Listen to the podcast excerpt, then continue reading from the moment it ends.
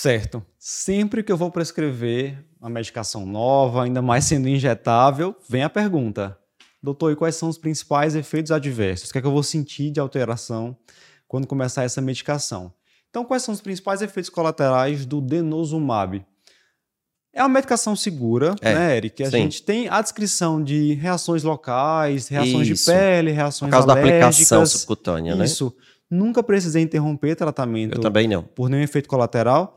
Mas digamos que uma preocupação seria hipocalcemia. Isso. Inclusive, ele é usado para tratar a hipercalcemia isso, da malignidade. Isso, só que uma dose bem maior aí no caso, é. mas não vem ao caso agora. E a hipocalcemia, ela vai acontecer com mais frequência em pacientes que têm deficiência de vitamina D ou deficiência de cálcio, de absorção de cálcio, de ingestão de cálcio. Por isso, acompanhar os níveis de vitamina D e sempre manter níveis ótimos acima de 30. Se você fizer uma deficiência mais grave, ele pode fazer hipocalcemia.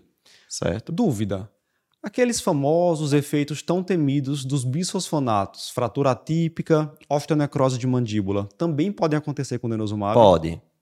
Certo? E, inclusive, paciente que já teve fratura atípica, osteonecrose, né, tudo bisfosfonato, você está na contraindicação também de fazer. Certo. Aí entra, é, já, já vira uma contraindicação fazer denosumab. Então você não pode, ah, ter fratura atípica com o bisfosfonato, vou agora trocar para o denosumab. Ele é um antirreabsortivo. E embora as descrições, assim, se a gente olhar pelos estudos, tinha tido menos casos que a gente vê com bisfosfonato, ele também pode causar fratura típica, osteonecrose de mandíbula, há relato, então é um efeito temido, raro, mas pode acontecer. Boa. E olha, aí vem, aí vem a questão é, do dentista, né? Já vou dizer agora. A polêmica. Tem essa polêmica também com bisfosfonato, né? Eles querem suspender e tudo. Com o denosumab, de novo, você não pode suspender o denosumab assim.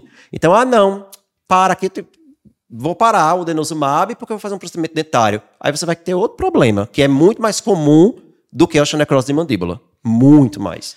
A gente pode, inclusive, gravar um podcast sobre isso. Né, acho que vale a pena. Eric vai fazer aí algumas viagens, mas depois a gente é, marca... Vou entrar de férias, mas enfim. acho que quando escutarem isso, eu vou estar no meio das minhas férias, inclusive. Mas, Mas depois a gente marca esse podcast sobre podemos fazer. procedimentos dentários e drogas antirreabsortivas. Acho Boa. que vai ser bem importante. Eric, você ah, pontuou... Mas antes, antes, deixa eu falar aí outra coisa.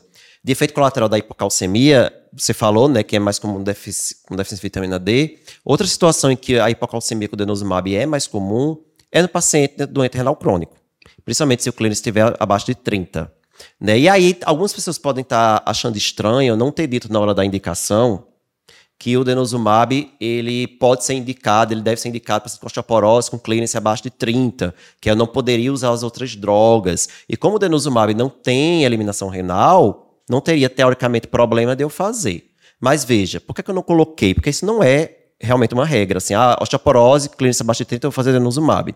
Eu não tenho praticamente estudo com denosumab nessa população. Existe, o subgrupo é muito pequeno.